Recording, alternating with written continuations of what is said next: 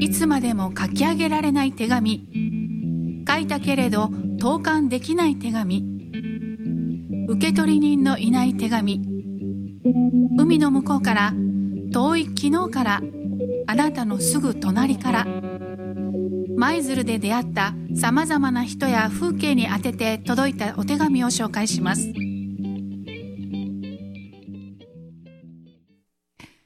M さんへ。お元気ですか？おとといの台風本当に大変でしたね。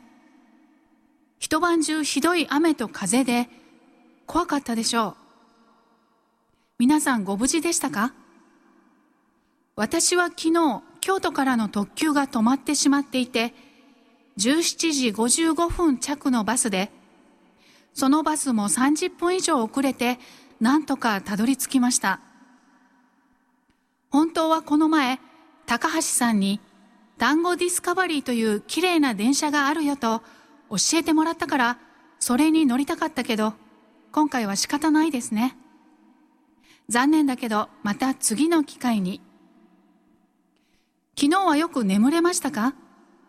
私はもうじきあなたに会うと思うと緊張して、実はあまりよく眠れませんでした。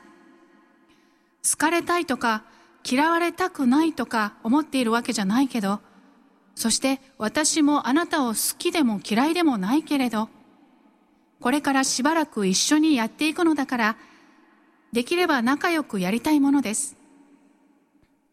こちらは思ったより寒いですね。もう少し暖かい服を持ってくればよかった。今夜は温泉でゆっくり温まりたいです。そちらも風邪をひかないように気をつけてね。滞在している間にできたら船に乗りたいです。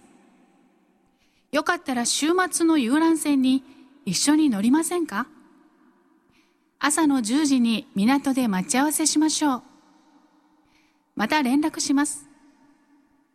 明日の天気は晴れですか？